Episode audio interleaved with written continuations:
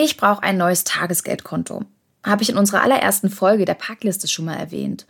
Und in unserer letzten Folge der nachhaltigen Geldanlage auch nochmal. Es hat also stolz 25 Folgen gedauert, bis ich endlich mal den Arsch hochbekommen habe und die Sache mit dem Tagesgeldkonto angegangen bin. Für diejenigen von euch, die auch ab und an einen liebgemeinten Schubser in die richtige Richtung brauchen oder die gerade ganz zufällig auf der Suche nach einem Tagesgeldkonto sind und nicht ganz genau wissen, wie sie am besten vorgehen, ist die aktuelle Folge. Frei nach dem Motto Sharing is Caring teilen wir einfach alle wichtigen Infos miteinander und nehmen euch auf die Suche nach dem besten Tagesgeldkonto einfach mit.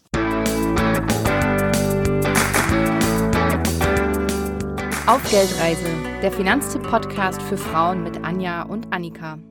Hallo an alle da draußen. Hello, hello. Heute sind wir mal ein bisschen anders unterwegs als sonst, nämlich nach dem Motto einfach mal machen.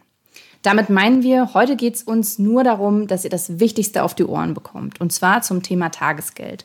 Kurz und knackig beantworten wir die wirklich wichtigen Fragen, wie zum Beispiel, warum sollten wir alle eigentlich eins haben? Worin unterscheiden sich genau Tagesgeld und Girokonto? Und wie finden wir denn letztendlich überhaupt das beste Tagesgeldkonto für uns?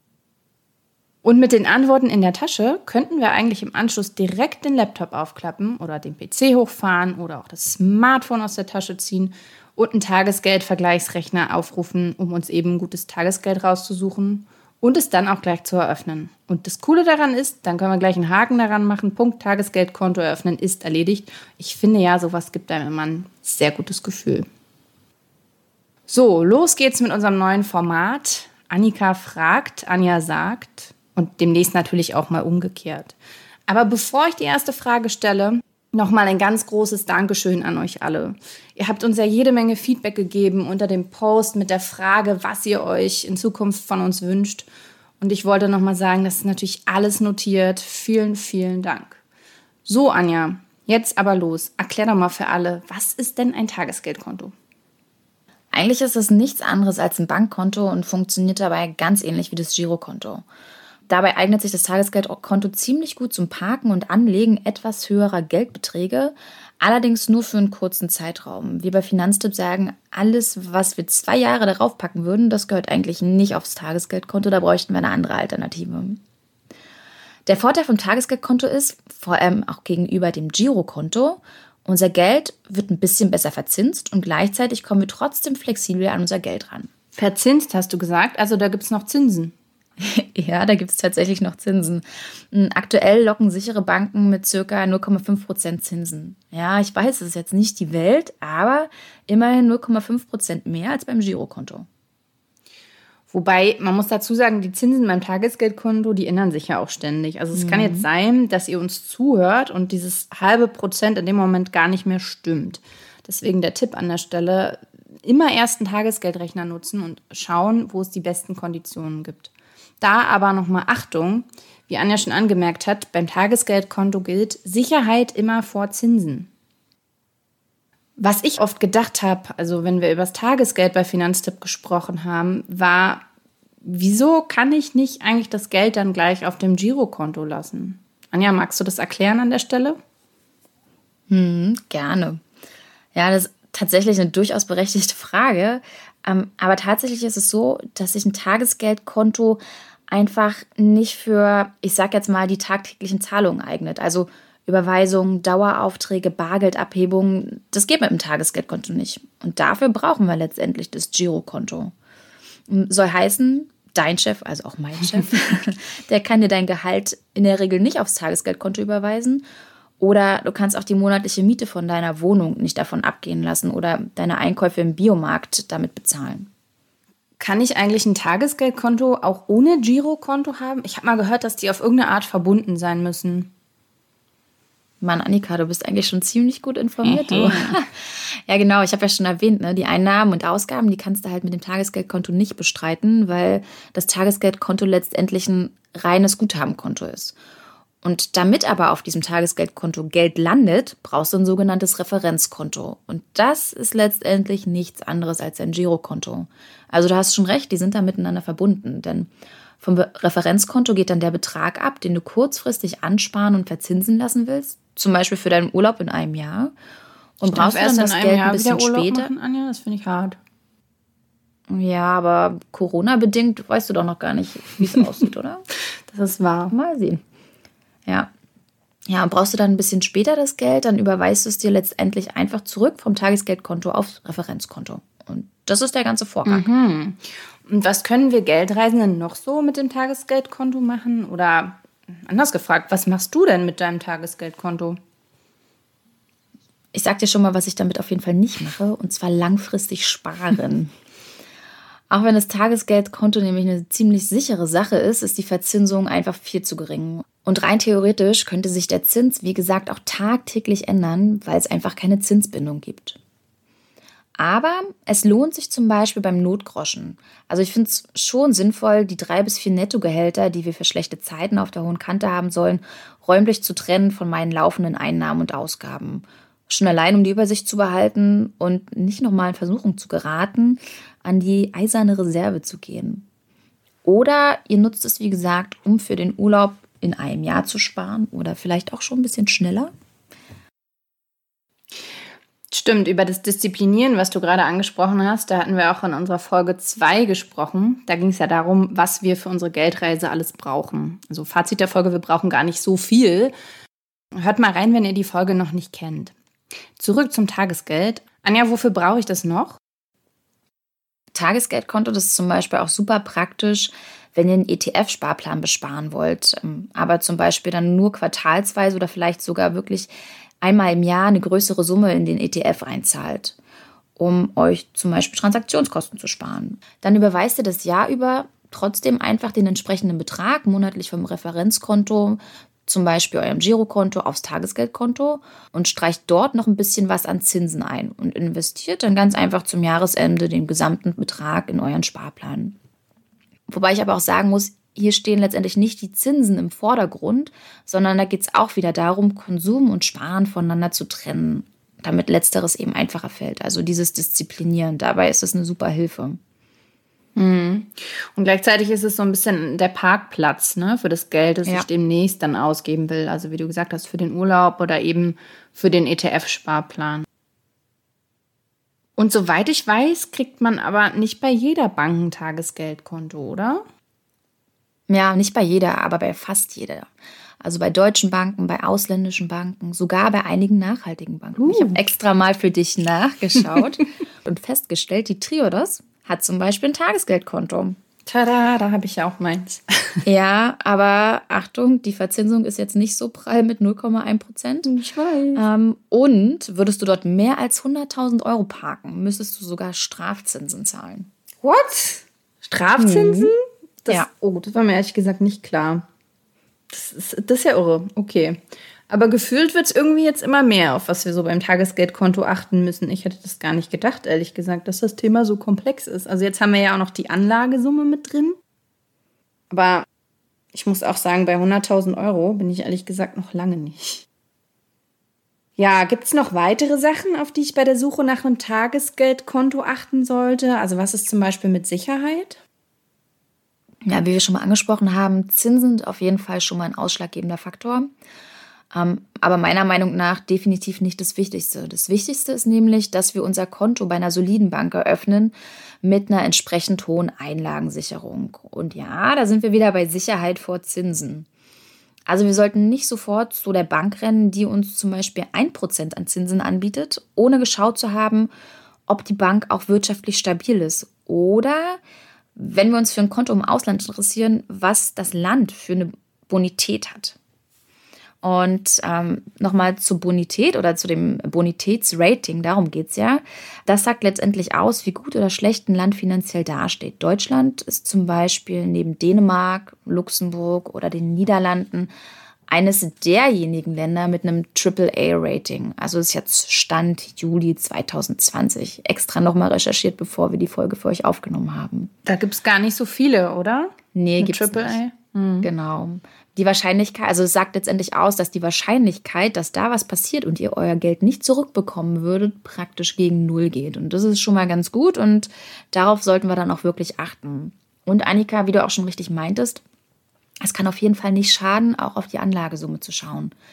Meistens gibt es gute Zinsen nämlich nur bis zu einem bestimmten Betrag. Und manchmal verlangen die Banken eine bestimmte Mindesteinlage, bestimmten, Mindest, also einen bestimmten Mindesteinlagebetrag. Dann gibt es die Zinsen nicht gleich ab dem ersten Euro gut geschrieben, sondern beispielsweise erst ab 5000 Euro.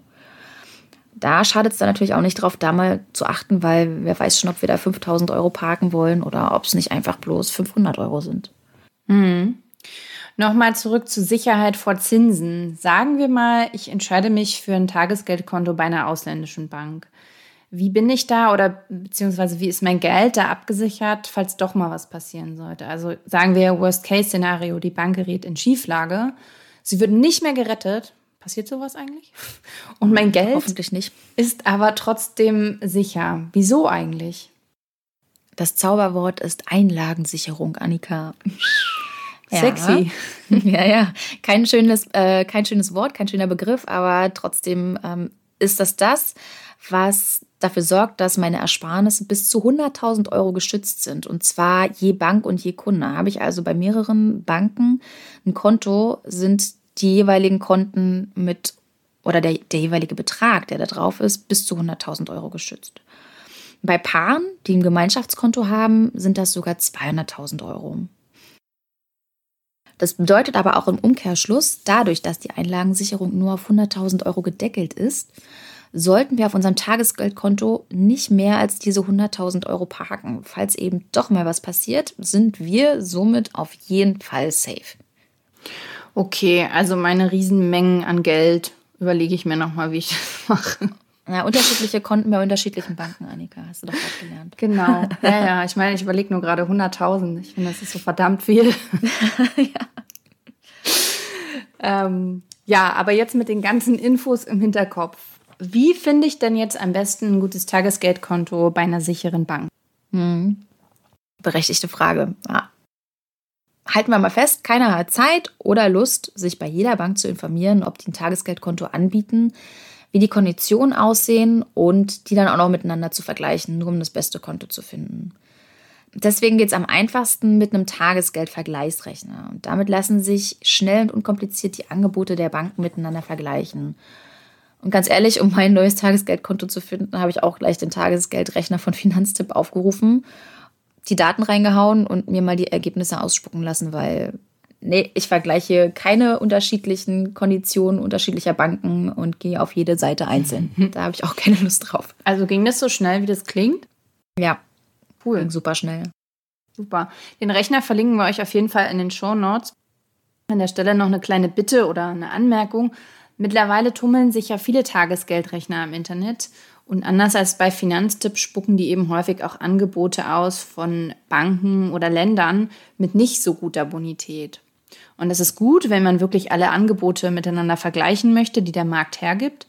Es ist aber schlecht, wenn man eigentlich davon ausgeht, dass die Banken von Ländern, die finanziell eben nicht so stabil dastehen, automatisch herausgefiltert werden. Wenn ihr also nicht den Finanztipprechner nehmt, der von vornherein eben diese Angebote von wirtschaftlich schwächeren Ländern aussortiert, dann solltet ihr auf jeden Fall die Bonität nochmal gegenchecken, bevor ihr da ein Konto eröffnet. Und das gilt vor allem für ausländische Banken.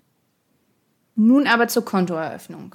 Die klappt doch jetzt wahrscheinlich auch genauso einfach wie beim Girokonto, oder Anja? Klappt sie, kann ich sofort sagen.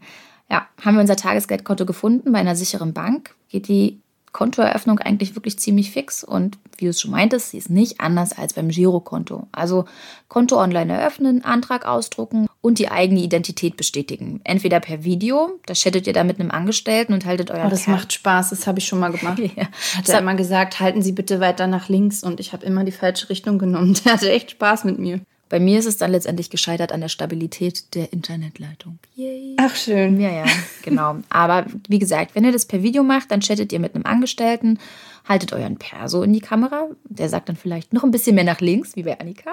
Mhm. Und dann schön nach rechts. Genau. Und dann lasst ihr eure Identität bestätigen. Oder aber Variante Nummer zwei ist per Postident-Verfahren. Und da geht ihr einfach zur Postfiliale, lasst am Schalter eure persönlichen Daten überprüfen und wenn es erledigt ist, eröffnet die Bank im Anschluss euer Konto und ihr könnt mit den Sparen für den nächsten Urlaub loslegen. Aber erst in einem Jahr in den Urlaub fahren. Anja, bei welcher Bank bist du jetzt gelandet? Ja, also, nachdem ich nochmal den Finanztippratgeber zum Tagesgeldkonto gelesen habe, habe ich ja, wie gesagt, den Tagesgeldrechner aufgemacht, fix die Daten eingehämmert und äh, unsere ausgespuckten Empfehlungen miteinander verglichen. Für diejenigen von euch, die immer darauf lauern, dass wir ganz konkret werden, will ich jetzt auch mal ganz konkret werden und zumindest die Finanztipp-Empfehlungen für Neukunden nennen. Und zwar sind das die Renault Bank direkt mit 0,55% Zinsen und die Advantia Bank mit 0,5% Zinsen pro Jahr.